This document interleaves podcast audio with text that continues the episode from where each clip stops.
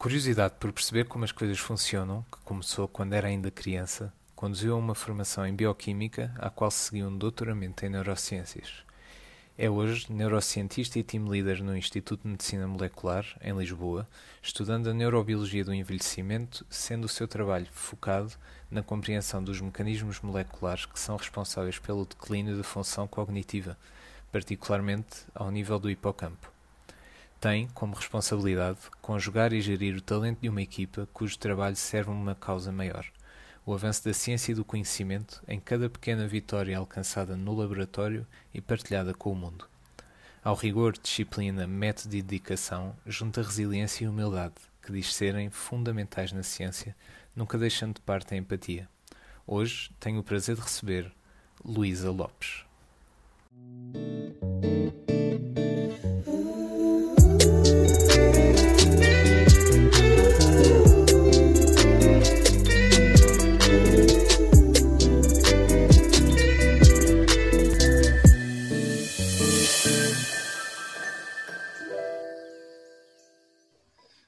Muito boa tarde, Luísa. Muito obrigado por ter aceito o convite de estar aqui comigo e com os que nos estão a ouvir hoje. É, é realmente um prazer ter o, o prazer novamente de a, de a, entrevistar e de estar à conversa consigo sobre este tema de, de desempenho ligado à, à ciência, Obrigada. ligado particularmente às neurociências, que é, é só por si uma área fascinante.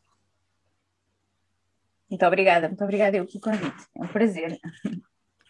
Eh, eu, eu começava por lhe perguntar, e até por ter visto que um dia disse que os cientistas são, por natureza, pessoas uh, curiosas e práticas, e eu começava precisamente por aí, por lhe perguntar como é que, como é que a curiosidade uh, tem sido um motor para o, seu, para o seu desempenho ao longo da sua carreira e como é que isso tem alimentado, como é que tem alimentado essa própria curiosidade ao longo destes, destes anos. Eu acho que sim, os cientistas são curiosos por natureza, ou se quiser, eh, os curiosos tornam-se cientistas, não é? Também pode ser, pode ser um bocadinho, um bocadinho isso. Um cientista que não é curioso, um, dificilmente será um cientista uh, pleno, em pleno, digamos. Nós dizemos sempre que o cientista é aquele que ainda tem um bocadinho de criança em si, não é? Que ainda se deslumbra pelas coisas novas do mundo ou da natureza. Eh, eu eu quando era mais pequenina, digamos que do que me lembro, e há pouco tempo perguntei isto aos meus pais, tinha não tanto curiosidade eh, pelas coisas da natureza, se quiser, mas mais pela, por desmontar coisas, desmontava tudo o que havia lá em casa. Desmontava os relógios, desmontava, montava, montava e desmontava. Fiz, uma, fiz um projetor de slides com as lentes dos meus óculos, porque achava, porque andava, andava muito interessada na ótica, e achava que se tirasse as lentes, então tirei as lentes dos óculos, que é uma coisa muito inteligente para se fazer, e montei, montei um projetor de slides, porque no princípio de que se conseguirmos duas lentes, não é? conseguimos ampliar, fiz com uma caixa de cartão, e várias e o despertador do meu pai foi um dos que sofreu com a, quando desmontei tudo, mas depois sobraram peças, por isso acho que esta coisa de, de querer saber como é que as coisas funcionam, eu acho que é intrínseca a qualquer pessoa que estude. É, em geral, um, que estude, que goste de aprender coisas, não são só os cientistas, mas os cientistas são, em geral, garantidamente um grupo de curiosos e, portanto, é muito engraçado quando estamos todos juntos. É raro não haver um cientista que ache sempre graça a uma coisa nova, seja ela qual for. Portanto, torna-se torna interessante. E eu acho que esse entusiasmo às vezes também passa para as pessoas mais novas, não é? Que, que às, porque às vezes nós queixamos que os mais jovens, não é? As novas gerações, ah, isto é muito, as pessoas mais velhas gostam de dizer as novas gerações não são tão curiosas, eu acho que são super curiosas. Há é uma idade para nós alimentarmos e, e, e, digamos, incentivar essa curiosidade, porque da nossa experiência uh, com, com jovens um, é fantástico o que eles gostam de aprender e as neurociências são claramente uma área um, que, que suscita curiosidade. Sem dúvida. É, é, é uma área muitíssimo interessante e muitíssimo complexa, diria. Eh, e, e até é curioso falarmos, falarmos sobre essa complexidade, porque neste mundo da ciência, onde, e, e particularmente do corpo, onde, onde a Luísa lida com, com os aspectos da mente, que por, si, por sua vez é influenciada pelo corpo, e o corpo, por sua vez, é influenciado pela mente e pelo código genético, pela nossa, pelos nossos hábitos como é que é possível alimentar esta curiosidade com perguntas que muitas vezes têm de ser simples e que são tão complexas também? Ou seja, como é que como é que tem sido, como é que é o desafio de tornar eh, tanta complexidade em perguntas simples de serem respondidas? Eu acho que eh, é, é, essa é uma, uma complexidade intrínseca do sistema nervoso, não é? Uh, e é, difícil, é difícil dissociar essas, ou digamos, dissecar essas componentes. A componente sistémica, portanto, o organismo, é? a componente psicológica, depois a componente neurobiológica, que são mais as ligações e os circuitos. Um, e nós temos, por um lado, há várias disciplinas, é? quando nós chamamos neurociências, uma forma, a forma primária, digamos, de tornar isto mais simples é termos várias disciplinas que se ocupam de coisas diferentes. Um, e, e, há a psicologia, é, que se ocupa de, desta interação do, da, da, mente com o corpo e com, na relação com os outros. Depois temos a psiquiatria, que tem mais a ver com as, com as, as alterações estruturais do cérebro, a neurologia, a neurobiologia. O que nós fazemos é talvez mais neurobiologia, digamos que tentamos estudar o neurónio, que é a unidade estrutural do sistema nervoso central, e portanto simplificamos nessa unidade, se quisermos, não é?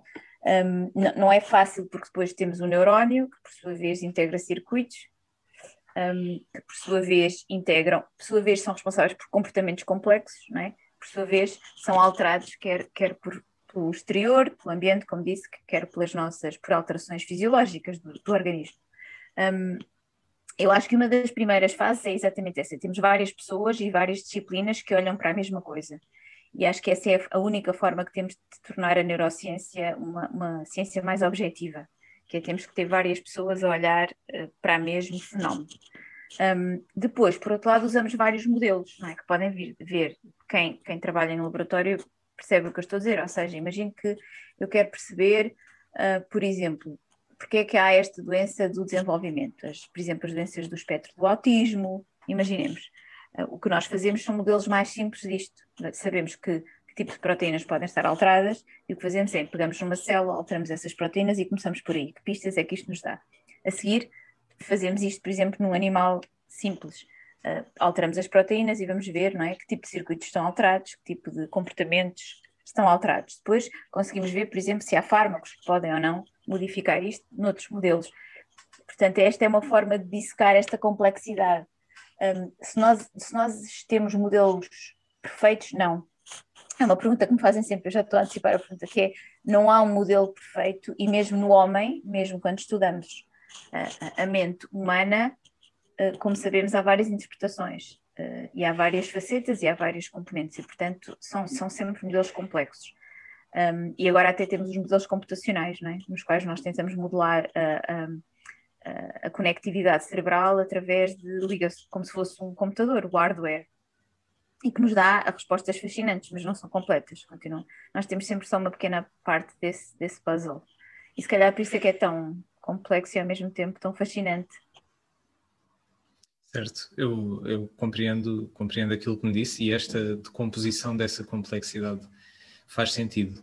Uh, mas sendo que é um desafio uh, chegar a, às vezes às perguntas uh, de investigação até, às perguntas que dão origem aos estudos, e que muitas vezes até são as perguntas mais simples que acabam por, eh, por levar a, a resultados mais estimulantes, por assim dizer.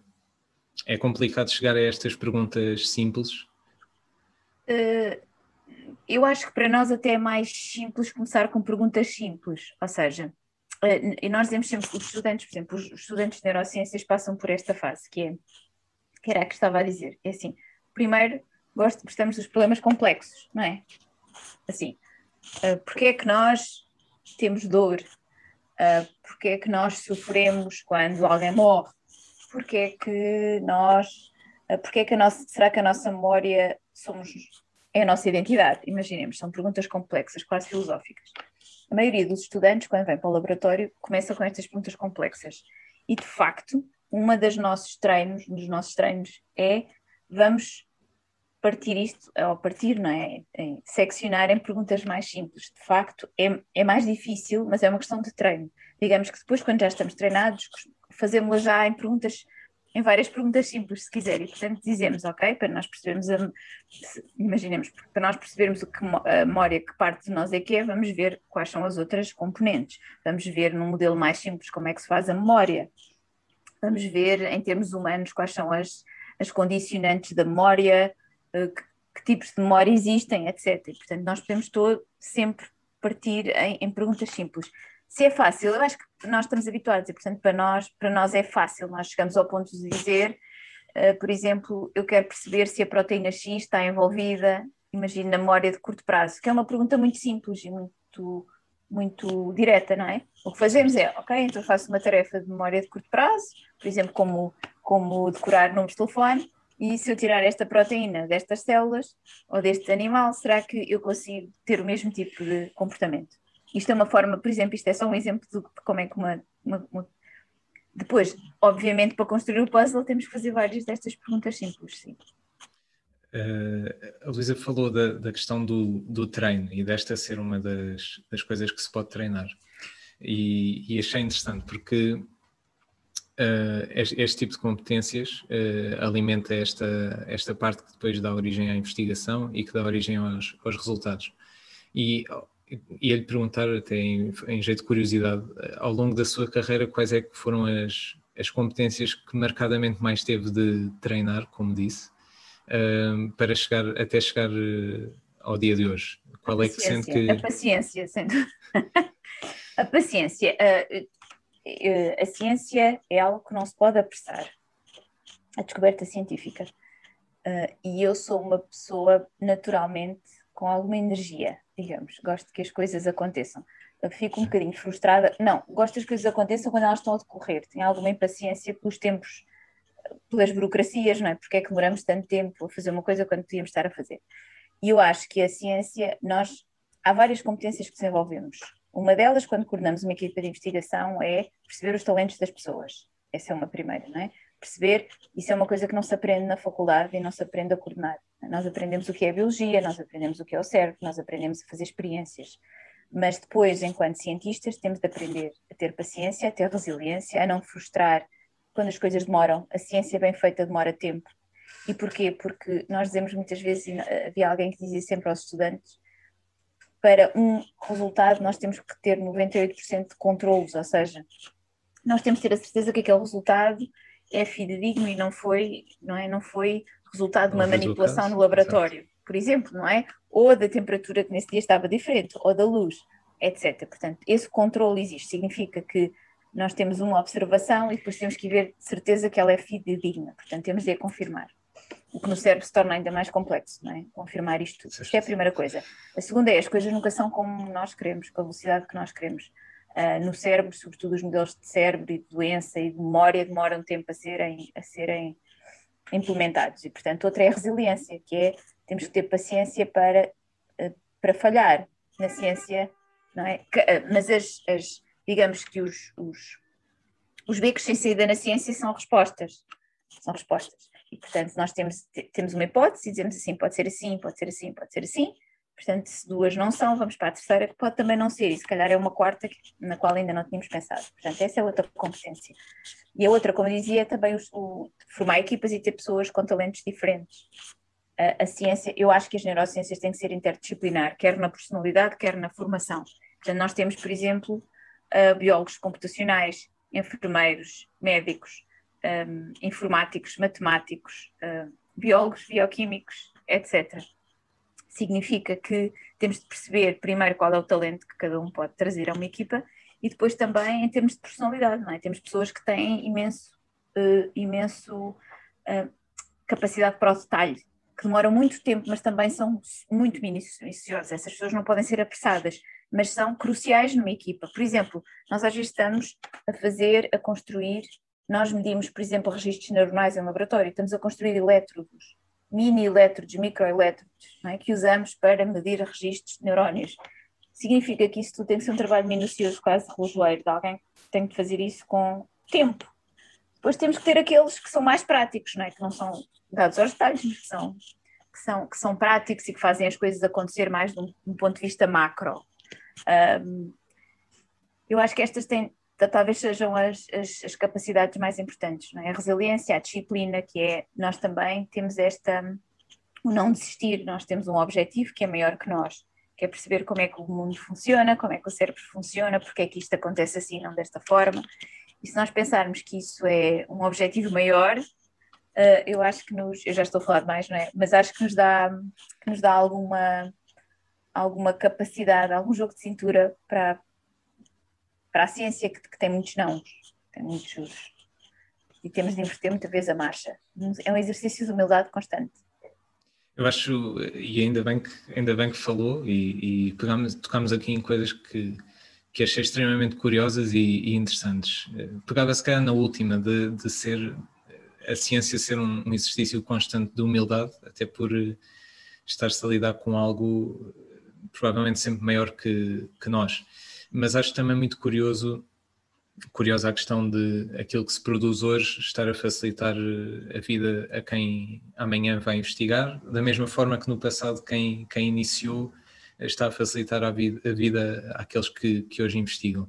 E, e, gostava de lhe perguntar esta questão da, da comunicação da ciência e o que é que a ciência nos, nos ensina também, até a um nível quase de humanidade, desta questão de comunicação, de comunicar conhecimento e de ser uma comunidade quase que se vai facilitando sempre. Uhum. Uh, uns investigadores facilitam o trabalho a, a, outros. E gostava de lhe perguntar sim. o que é que podemos. Uma, sim, exatamente. Eu acho que uma das coisas fantásticas na ciência é essa, não é? E nós vimos agora que é, que é eu, eu já falo sobre a pandemia, mas estava a, estava a, dizer, uma das coisas fantásticas da ciência é que de facto há uma partilha genuína de conhecimento, não só para que os outros não cometam os mesmos erros que nós, que é, que é importante, e assim avancem mais depressa, esse é sempre o objetivo, uh, como também um, de, de, de, todos os nossos dados são de livre acesso para o mundo, e portanto a ciência, sobretudo na academia, não estou a falar de uma, de uma, empresa, mas a ciência na academia nós até lhe chamamos de open access, portanto é uma ciência que deve ser de livre acesso para qualquer pessoa e até uh, sem custos, que é esse o grande objetivo até da União Europeia, criar esta, estas bases de dados da nossa, de publicações uh, científicas sem custos para todos. A internet teve aqui um trabalho fantástico, é democratizou o acesso aos dados, não é? Democratizou que qualquer estudante no Peru, como já aconteceu, nos contacta e vê o nosso trabalho e, e, tem acesso e a quem podemos mandar os dados. Isto há 30 anos era muito complexo. Portanto, há aqui, há aqui uma globalização que eu acho que, em termos científicos, um, é uma vantagem enorme e, e democratiza este, este, acesso ao conhecimento. Depois, porque é que é importante a comunicação de ciência? Eu acho que não nada melhor que este exemplo que nós sentimos que foi esta pandemia em tempo real, que nós percebemos que nós estávamos a viver a ciência e a medicina em tempo real, que também foi uma coisa nova para todos, em que os cientistas comunicaram dados quase diariamente, não é? à medida que os iam descobrindo, assim como os médicos nos hospitais. E percebemos todos que, de facto, a transparência e a honestidade funciona melhor e funciona melhor para a informação e para a confiança dos cidadãos do que o contrário. Por exemplo, os países que melhor têm, que melhor desempenho têm tido nas campanhas de vacinação são os países que têm informado mais os seus cidadãos. Ou seja, eh, esta, esta ideia antiga de que os cientistas são uma elite, não é? a academia é uma elite e que as pessoas não percebem o que estão a dizer é uma ideia errada e que é, um, é uma coisa que devemos desconstruir. Em Portugal foi feita uma ótima campanha de comunicação, é um dos países onde a campanha de vacinação está a correr muito bem, temos muito poucas recusas à vacina e as pessoas estão muito informadas. E é engraçado, eu no outro dia ainda falava com um senhor no, no táxi, ele sabia as vacinas, as, da AstraZeneca é só para maiores de 60, da Pfizer é de RNA, da Moderna é de RNA, portanto, quais as, as que levam duas tomas, as que são só uma. Eu acho que isto é fantástico quando uma pessoa em casa sabe isto tudo, só nos ajuda a todos. Isto é informação. E informação é poder para os cidadãos. E a países onde houve desinformação, por exemplo, onde, onde se tentou, é muito difícil nesta fase comunicar a ciência em tempo real da pandemia foi difícil é? para as pessoas, porque a pessoa nem tem tempo de processar a informação já está cá fora. E como toda a gente percebeu, estávamos todos a gerir, cientistas, médicos, políticos, cidadãos, todos nós tivemos de gerir a informação de uma forma nova.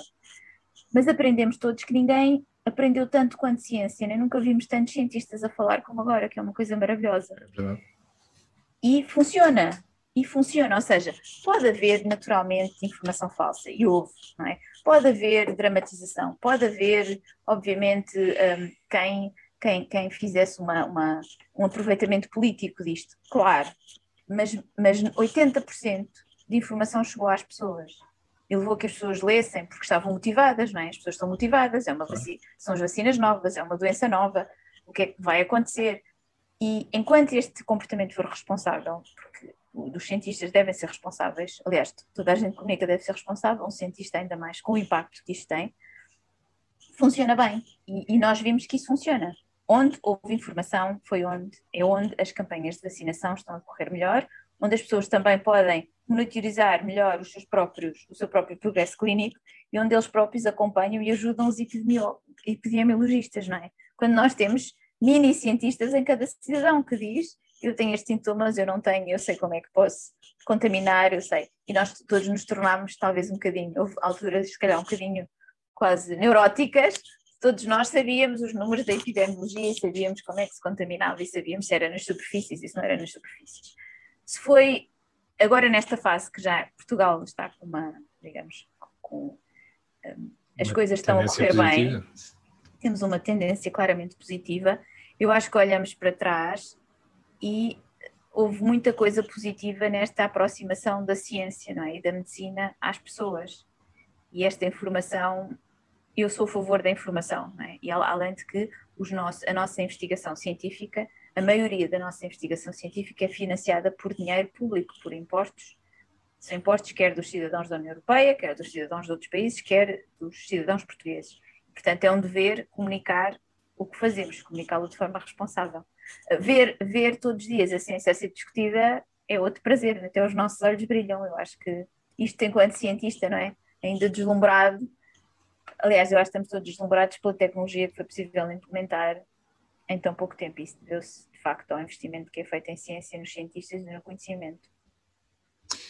Eu, eu acho, acho, acho que tocou aqui num ponto muito importante e, e perguntava-lhe eh, qual é que é o grande desafio da ciência para quase da parte da ciência poder eh, perpetuar um pouco mais esta, esta prática, porque neste momento houve esta necessidade pela questão de ser uma, uma pandemia e algo, e algo novo, mas uh, provavelmente temos, temos muito, bom, muito boa informação a ser produzida até sobre outros, outros assuntos, lá, lá está como, como por exemplo a Luísa estuda, uh, questões do envelhecimento, questões de doenças muito prevalentes na população, e como é que da parte da ciência acha que, que pode haver uma melhoria a este nível de quase da interação com, com as pessoas para que as pessoas uhum. recebam também essa informação? Eu, eu acho que se nós compararmos com há 20 anos houve uma melhoria tremenda sobretudo em neurociências, como sabe, né? as crianças na escola, nós, há, há, a Semana Internacional do Cérebro, em março todos os anos, na qual nós vamos às escolas e cada vez mais temos alunos a pedirem-nos para fazer isso. Agora, há duas coisas que são precisas, eu acho, que é tempo, disponibilidade e meios. E se, eh, há, uns, há, há, se calhar há 20 anos nós não tínhamos nem o, o treino, nem os meios, que agora existem, agora estão ao dispor dos cientistas. Nós, eh, neste momento, temos, eh, temos uma consciencialização maior da, da, da importância da comunicação aprendemos também melhor a comunicar, porque é importante que as pessoas percebam que quando nós comunicamos para colegas num congresso científico ou num artigo científico, é de uma forma muito hermética e muito específica, não é? Que raramente é apelativa para ou perceptível. E por vezes caímos no erro inconsciente de falarmos para as pessoas como falamos para os colegas, porque nós temos que ser muito rigorosos, temos que estar sempre a ser avaliados e temos de ser muito precisos e, e às vezes, digamos, até nós dizemos, não é, não é chatos, mas é um bocadinho, não é? É, minuci é minúcio. Temos de ser muito minuciosos no detalhe, que isso, obviamente, que não é algo que se aplique à comunicação em geral. Então temos que mudar um bocadinho, não é fácil para nós. Agora, há neste momento pessoas que facilitam isso, portanto, já há profissionais da comunicação de ciência que não havia, e nós temos muito bons em revistas, jornais, mídia portugueses, também não havia, que são ótimos, no fundo que são ou cientistas jornalistas ou jornalistas cientistas que descodificam isso, portanto, que sabem de ciência e que sabem de comunicação. E eu acho que não tem que ser sempre os cientistas a fazer isso. É bom haver profissionais de comunicação que saibam fazer isso bem, de uma forma responsável e de uma forma uh, e bem feita, e temos de confiar neles para isso. E por outro lado, temos todos que deixar de ter este estigma, não é? De, de se calhar comunicar, embora às vezes não seja muito rigoroso e sempre 100% perfeito como nós queremos nos nossos artigos científicos, claramente tem, claramente o bem que faz uh, é superior ao risco corremos em, em expor-nos. E eu acho que isso é uma coisa que também temos aprendido. E os cientistas portugueses, que é a realidade que eu conheço, têm aprendido imenso. Uh, no estrangeiro há muito boas publicações de divulgação científica de alto nível, e eu não concordo também na ciência ser tão simplificada que fica um bocadinho condescendente.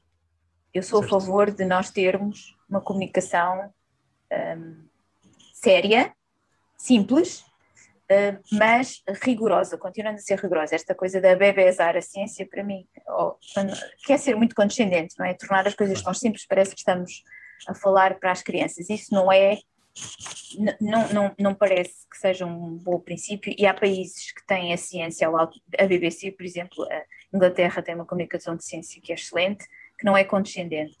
França também tem muito, bons, muito, bons, muito boas publicações de ciência que não é condescendente. Portanto, nós também queremos não só descer ao nível uh, do cidadão comum, não é descer que a linguagem, mas também, obviamente, aumentar a sua informação uh, e a formação. E esse é o nosso papel. E, portanto, se conseguirmos aqui um meio termo, um, sem sermos condescendentes nem sermos superficiais, uh, acho que é o ideal. Até porque também acaba por ser um pouco o que as pessoas procuram da própria ciência também, que, que sejam um, um, um, aporte de conhecimento, exatamente. E essa credibilidade também acaba por se conquistar pela, até por essa diferença de, da própria comunicação. E, e, acabava por pegar aqui neste, neste ponto e pela questão da relação eh, das pessoas com, com a ciência. E, e, é uma curiosidade que tenho porque eh, quando se lida com estes problemas de, de saúde, como, como a, a Luísa lida, por exemplo, com os processos de demência, um, os, os, dados e alguns estudos, e por exemplo o documentário do Deus Cérebro na, na RTP, que aliás é um, é um desses exemplos, se calhar, de, comunicação da ciência. Uhum. Acabou por revelar dados que, que, podem ser um pouco preocupantes a nível da prevalência deste tipo de, de doenças. E como é que se gera isso no dia a dia da, da ciência e de quem faz investigação? Porque acredito que haja uma certa urgência para a descoberta, mas por outro lado, uma, uma grande necessidade de controle, de minúcia, de, de de métodos muito bem estabelecidos, como referiu há pouco, que por vezes demoram, demoram bastante. Como é que se gera isto? Sim, eu acho que uma das, um dos grandes desafios, e, se, puder, se, falarmos diretamente das doenças neurodegenerativas ou do envelhecimento, no qual eu trabalho, é exatamente equilibrar a expectativa, não é? Com, com o rigor que é preciso. Obviamente que a população está mais envelhecida, portanto temos maior prevalência de doenças neurodegenerativas. Uh, o que eu posso dizer e digo sempre é que nós já sabemos muito mais do que sabíamos, sabemos muito sobre os fatores de risco, sabemos muitas formas de prevenir.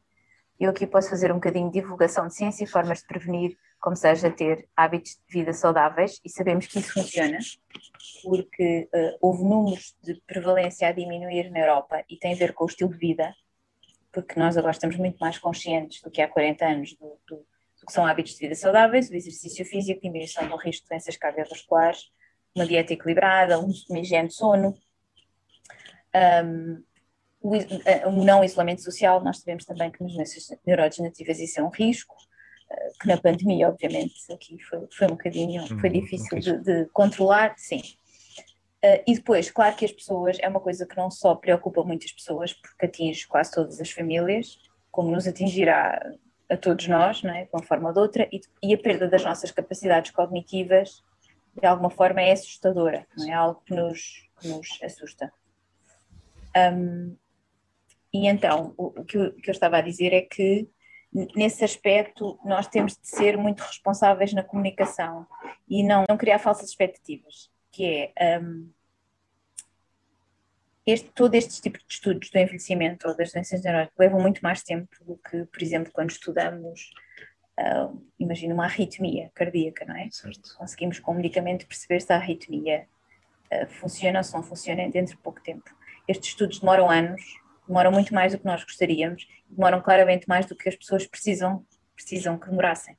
Portanto, a comunicação e a expectativa têm de ser responsável. Nós, enquanto cientistas, somos muito nós somos muito sempre muito otimistas. Nós achamos que estamos a saber sempre muito, e é verdade, cada dia sabemos muito mais do que sabíamos. Nunca houve tanto dinheiro e tanta gente a estudar ao mesmo tempo as doenças neurodegenerativas. E nós vimos o que isso pode fazer, como fez na pandemia, não é?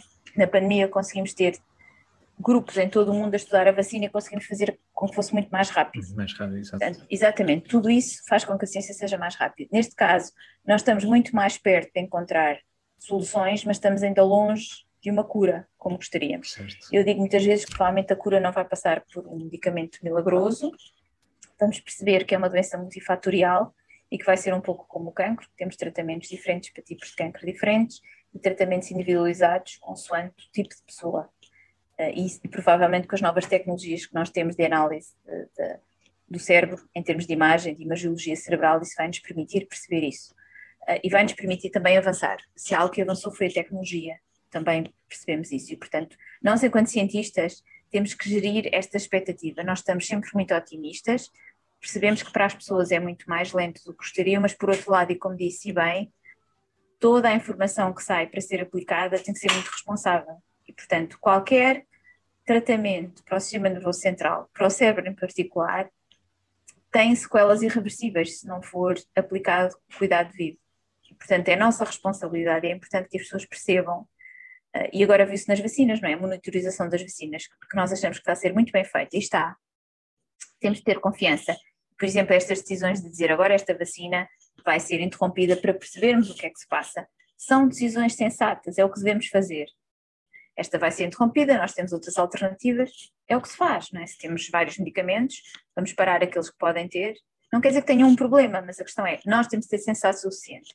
Se alguém gosta disto, não, ninguém gostou, o governo não gosta, as pessoas não gostam, nenhum de nós gostou que as vacinas, que algumas vacinas tivessem de ser interrompidas, é?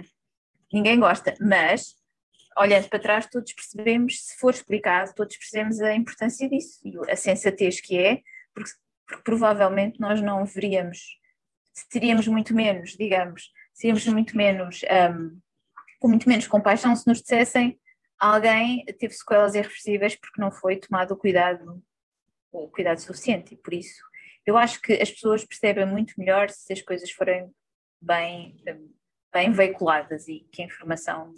Mas sim, é difícil gerir a expectativa, naturalmente.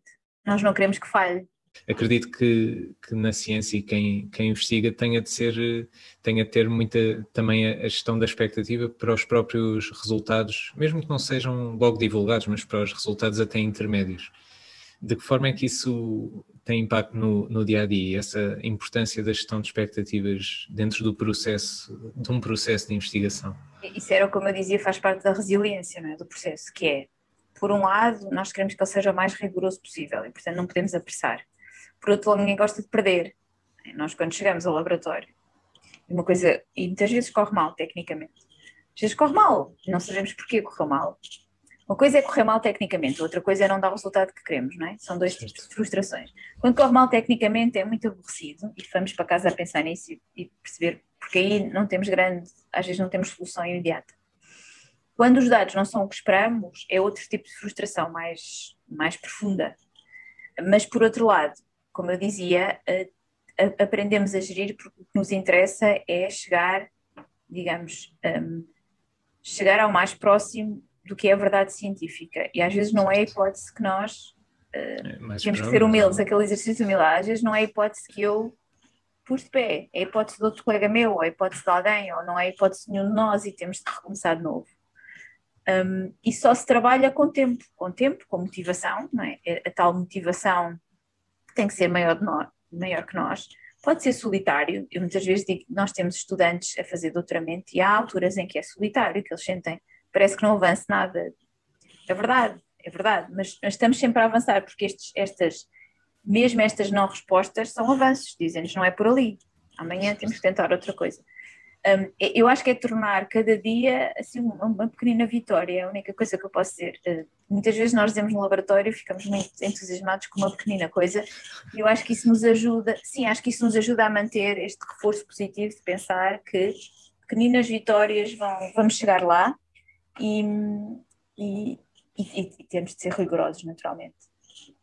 A impaciência normalmente é inimiga do rigor. E faz sentido. E, e, acontece muitas vezes, uh, eu lembro-me de, uma, de uma entrevista que deu e que falou do exemplo até da, da Biogen, que estava a estudar um, um certo medicamento e que a expectativa era muito grande e que depois houve um, acabou por haver um retrocesso e, e a Luísa até referiu, até referiu que se calhar foi a melhor coisa que aconteceu porque obrigou a olhar para, para outras coisas. Exato, uh, isso é a minha perspectiva otimista, sim. Isto acontece muitas vezes e, e é muito desta forma que, que, se pensa que se pensa isto, de, de encontrar aqui algo que realmente Sim. nos faça encontrar uma alternativa. Em termos de terapêuticas, as do cérebro têm sido particularmente difíceis. Não, não costuma ser tão. A taxa de sucesso costuma ser um bocadinho maior, é o que eu digo. Porquê? Porque temos modelos, por exemplo, para as doenças da pele, doenças do fígado, são mais fáceis. Temos modelos melhores, não é? Nós temos acesso aos tecidos dos pacientes, conseguimos fazer modelos mais próximos da, da realidade. O cérebro intrinsecamente é mais difícil, é difícil termos acesso ao, não certo. temos acesso é. ao, exato ao tecido, temos acesso de formas não invasivas e muitas vezes indiretas, e portanto é, por, é mais aproximada os modelos que temos. Se bem que temos aumentado imenso, como eu dizia, com estas técnicas de imagem, sobretudo a ressonância magnética funcional, que nos permite ver áreas do cérebro a serem ativadas quando estamos a fazer uma certa tarefa ou em resposta a um medicamento. Eu acho que isso vai nos dar um avanço uh, extraordinário. Um, agora, na questão da doença de Alzheimer, e era, era esse fármaco, é o aducanumab, para o qual houve muitas expectativas, a minha questão é que também, mais uma vez, o exercício de humildade e olharmos e vermos uh, o que é que falhou. Uh, será que nós não temos os melhores modelos ou será que aquela não é a hipótese que devemos prosseguir? E também é importante, quando as coisas falham, é assim que temos de pensar, não pensar que é uma falhanço. Claro que foi um falhanço, é um falhanço social, é um falhanço médico, é um falhanço científico. Uh, ninguém ficou contente, nenhum de nós, não é? Pessoas que trabalharam muitos anos para isto e que, que apostaram, obviamente. Uh, mas se olharmos disto da outra forma, que é isto já nos, isto pode nos ensinar uma coisa nova, é que se calhar estamos a insistir num caminho que não é. Eu na altura também disse isto. Eu, eu acho sempre que custa muito pôr os cestos no mesmo, todos os cestos no mesmo ovo enquanto cientista. E, portanto, enquanto cientista também sou naturalmente cética e penso sempre, espera lá, vamos aqui pensar noutras hipóteses. Eu acho que é isso que temos de fazer, eu acho que temos de olhar para outras pessoas, outras hipóteses, outras especialidades um, e, e, e, e, não, e não ficar um bocadinho enviesados por esta coisa. E nós, quem estuda uma coisa há 20 anos, sempre a mesma coisa, às vezes temos esse perigo de ficar enviesados, não é? termos a nossa perspectiva, a nossa visão, e é bom termos pessoas de fora que olham para isto e que nos dão uma visão mais fresca. Há duas formas de fazer isto. Meus jovens, que dão sempre uma frescura estimulante e que às vezes nos fazem perguntas difíceis de responder, mas são as certas, ou pessoas que são de outras áreas e que às vezes nem são cientistas, ou que podem ser, podem ser só economistas, matemáticos, não quer dizer que façam ciência, mas são pessoas que aprenderam a lidar com os problemas de outro, com outra forma. Os engenheiros, isso ajuda-nos. Eu achei curioso e, e, acho muito curioso esta questão de, primeiro, o exercício de humildade, achei, achei interessante e achei útil por ser um, uma, outra, uma outra forma de olharmos para o nosso próprio, para o nosso próprio trabalho e, e de reconhecermos que muitas vezes está sujeito a, a, falhas. E por outro lado, achei interessante e acho muito interessante esta parte da, da evolução da tecnologia. E, e até lhe, lhe ia perguntar, porque ouvi recentemente uma frase muito interessante que dizia que a tecnologia é poder, mas esse poder é, é quase, esse poder só existe consoante a, a sabedoria de quem aplica ou de quem utiliza a tecnologia. E ia-lhe perguntar como é que tem sentido isso na sua pele como cientista, de, de ter de se atualizar uh, para novos métodos, mesmo que sejam facilitadores, como é que tem sido este processo de constantemente ter de estar a, a evoluir na utilização destes métodos? Uh, isso faz, ou seja, sem tecnologia não há, a ciência depende da tecnologia e, e gera tecnologia, não é? Certo. E a tecnologia faz avançar a ciência. É uma das coisas que, que faz parte, e, ao contrário, eu não, não faço essa demonização da tecnologia, eu acho que a tecnologia em grande parte é muito benéfica, claro, nós não estamos, claro. isto não é o projeto Manhattan, não é da bomba atómica, em que obviamente a ciência foi boa, a ciência fez avançar, depois a aplicação é, é, é errada. Mas isso vamos ter Exato. sempre, não é? Ou seja, nós estamos sempre sujeitos a que aplicações do que façamos nas coisas mais simples possam cair nas mãos erradas, digamos, ou com, as, com os objetivos errados, mas isso não nos deve, não é isso. Deve-se regular, de facto, mas não nos deve impedir de fazer ciência de uma forma livre e criativa, porque só assim é que a ciência pode avançar. Se tiver muitos partidos e muitos constrangimentos, ela não avança. Depois, a tecnologia para nós é uma coisa maravilhosa, não vejo nada que seja um. E, e, tem, e tem, tem, tem gerado algumas considerações éticas, as quais é importante pensar, por exemplo, sobretudo nas interfaces homem-máquina, não é? Que tem muito a ver com as neurociências. Será, será que nós conseguimos controlar o pensamento? Será que, que há robôs não é, que nos vão ultrapassar? Será que nós conseguimos ter os carros, por exemplo, sem condutores e que. que através de. Exato. E que, de... e que limitações e que, e, que, e que desafios éticos isso vai gerar, não é? E uma das perguntas, o António Damasio dizia isto muita vez, não é? Então nós vamos num carro e o carro está sem condutor nós, enquanto humanos, às vezes temos de tomar decisões. Imagine que vai num carro e sabe que vai atropelar alguém. E de um lado está um, um senhor idoso de bengala e no outro estão três crianças. Isto é um dilema moral. É, é verdade. E será que a máquina tem capacidade para. Ou seja, nós vamos ter que nos debater com estes dilemas morais, não é? Ou como um comboio sem condutor, não é? Será que o comboio para, uh, dependendo da situação? Mas é assim, nós homens também erramos Claro. Qual será a resposta certa nesse caso? Quem eu vou atropelar primeiro? Eu pois. preferia não, não ter que tomar essa decisão. Ninguém, ninguém gostaria de estar perante esse dilema moral, mas às vezes estamos e, e, provavelmente vamos perceber que não há uma resposta certa. Por isso, eu acho que deve ser regulado, eu acho que vamos ter de pensar nisto a sério e devemos ter as melhores pessoas a pensar nisso, mas isto não deve ser isso que nos limite a não fazer as coisas. E obviamente que o benefício vai ser sempre muito maior que o risco, e nós temos benefício enorme para as pessoas, por exemplo, que são tetraplégicas e, e podemos ter conseguir com que elas funcionem de uma forma mais autónoma. Temos benefícios enormes da inteligência artificial, da análise de dados que nos permitiram perceber coisas e a, e a um volume, e com uma capacidade que nunca conseguiríamos de outra forma. E, e, portanto, se calhar, como todos os cientistas, olho para isto de uma forma otimista, mas responsável, aliás, como, como deve ser na vida, porque há coisas tão simples. Há coisas tão simples que, mesmo assim, uh, são, mal, são mal direcionadas, não há de ser a tecnologia. Eu acho que temos é de ser responsáveis e, e, e ter um e responsáveis e ter um, um, uma regulação exigente. Eu aqui uh, eu, eu, concordo, aliás, com, com aquilo que disse, e acho que esta parte da tecnologia facilita muito também, lá está, facilita-nos o, o trabalho e facilita-nos às vezes até a gestão do próprio, do próprio trabalho, como disse. Eu, eu aqui tentava perguntar-lhe um, o desafio em relação a assumir novas tecnologias dentro do seu próprio trabalho, quando, há novos métodos ou nova, novos instrumentos, uh, é desafiante ter de, ter de, de, recorrer a eles, ter de aprender como é que funcionam, uh, Sim, ter de os gerir. Eu acho que para nós até isso é mais desafiante do quando já os sabemos usar, uh, normalmente. Ou seja, a maioria de nós gosta de termos de experimentar coisas novas, como eu dizia, esta curiosidade. É? Há coisas que são mais difíceis de aprender do que outras, mas uh, não nos podemos esquecer que o mundo da ciência é um mundo também muito rejuvenescido, ou seja, imagine, nós temos pessoas mais velhas, que são os coordenadores de equipas, por exemplo, mas temos sempre pessoas muito jovens que entram com paradigmas diferentes e que sabem tecnologias novas nós aplicarmos as tecnologias novas não significa que tenhamos de as aprender todas. Temos é que ter na equipa, não é? Quem as sabe utilizar e aplicar.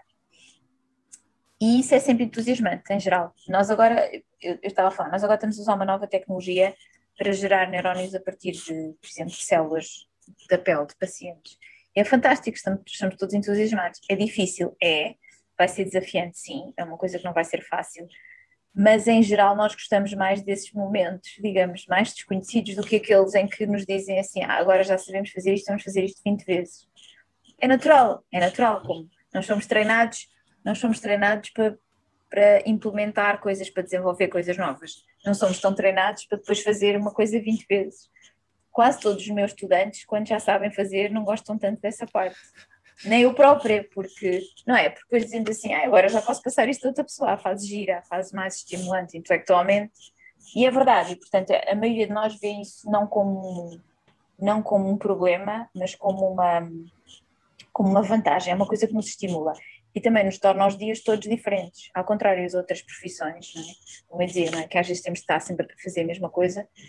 Uh, o nosso dia a dia pode, pode passar de, de estarmos a, a construir elétricos para uma coisa para estarmos a olhar para células de uma forma nova ou estarmos a olhar para um método de estimulação de neurónios novo ou, e, e obviamente que para quem gosta, não sei se toda a gente gosta, mas para quem gosta como nós, hum, é fantástico. E depois esta interação entre várias áreas, por exemplo, nós às vezes aprendemos coisas novas com os colegas que estudam cancro, que estudam a parte vascular, às vezes não nos lembrávamos, eles, por exemplo, coisas engraçadas que eles utilizam, imagina, para o estudo da malária, que é uma coisa que no IMM se faz muito, e que nós pensamos, espera, se calhar eu consigo adaptar, se calhar isto seria uma boa solução para um problema que eu estou a ter.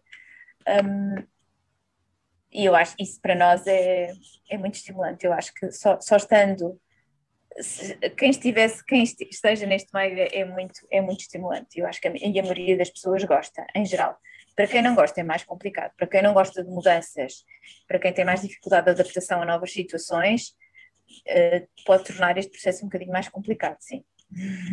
Eu, é, acaba por, eh, se calhar, encontrar-se dentro da equipa esse, essa simbiose entre, entre todos, como, como disse no início, de haver perfis diferentes e se sim, calhar sim. pessoas que até preferem eh, essa mesma São todos parte. importantes, sim, e nós temos de ter, nós temos de ter aqueles mais curiosos e mais, como eu digo, mais impulsivos, aqueles que, que pensam melhor as coisas, e são todos importantes um, e, e, todos contribuem para o sucesso desta, da, da, das ideias e da, das equipas. Um, eu acho que não há um perfil que, que, seja o ideal, eu acho que todos são, são importantes. Luísa, eu, eu agradeço imenso esta, esta partilha. É pena estarmos a, a chegar é ao, ao, final. Eu, para, para terminar, gostava só de, de lhe pedir um comentário sobre uma frase de Michio Kaku que eu achei achei interessantíssima, que é o cérebro é inesgotável. E eu gostava de saber a sua reflexão sobre, sobre isso. Isso é, é, um, é um paradoxo, não é? É uma, é uma frase muito engraçada. É um paradoxo para um neurobiólogo, digamos. Quem faz neurobiologia gosta de pensar que o cérebro, vamos um dia conseguir compreender o cérebro, não é? E portanto que ele não é inesgotável na sua, ou seja, que conseguimos se calhar enquadrar todas as suas capacidades num modelo computacional. E há quem defenda isso, não é? Há quem defenda que o cérebro não é mais do que um computador muito sofisticado e que um dia nós vamos conseguir. Eu acho que o processamento das emoções, por exemplo, e da, da, da interação com os outros vai ser inesgotável. Não tanto a neurobiologia mais simples, mas esse é inesgotável. E, e como eu dizia sempre, espero, espero que o cérebro seja inesgotável, porque eu espero que nunca ninguém me consiga ler o pensamento, que seria uma chatice, uh, ou que consigamos ainda surpreender os outros, porque se o cérebro fosse algo nós conseguíssemos prever, deixamos de ter esta interação da natureza humana Surpresa. que é tão, exatamente, que é tão, que é tão interessante. E por isso eu, eu sou a favor do cérebro inesgotável, apesar um neurocientista, não é? Do, do objetivo último do neurocientista é, é conseguir perceber o cérebro na sua totalidade. Pronto.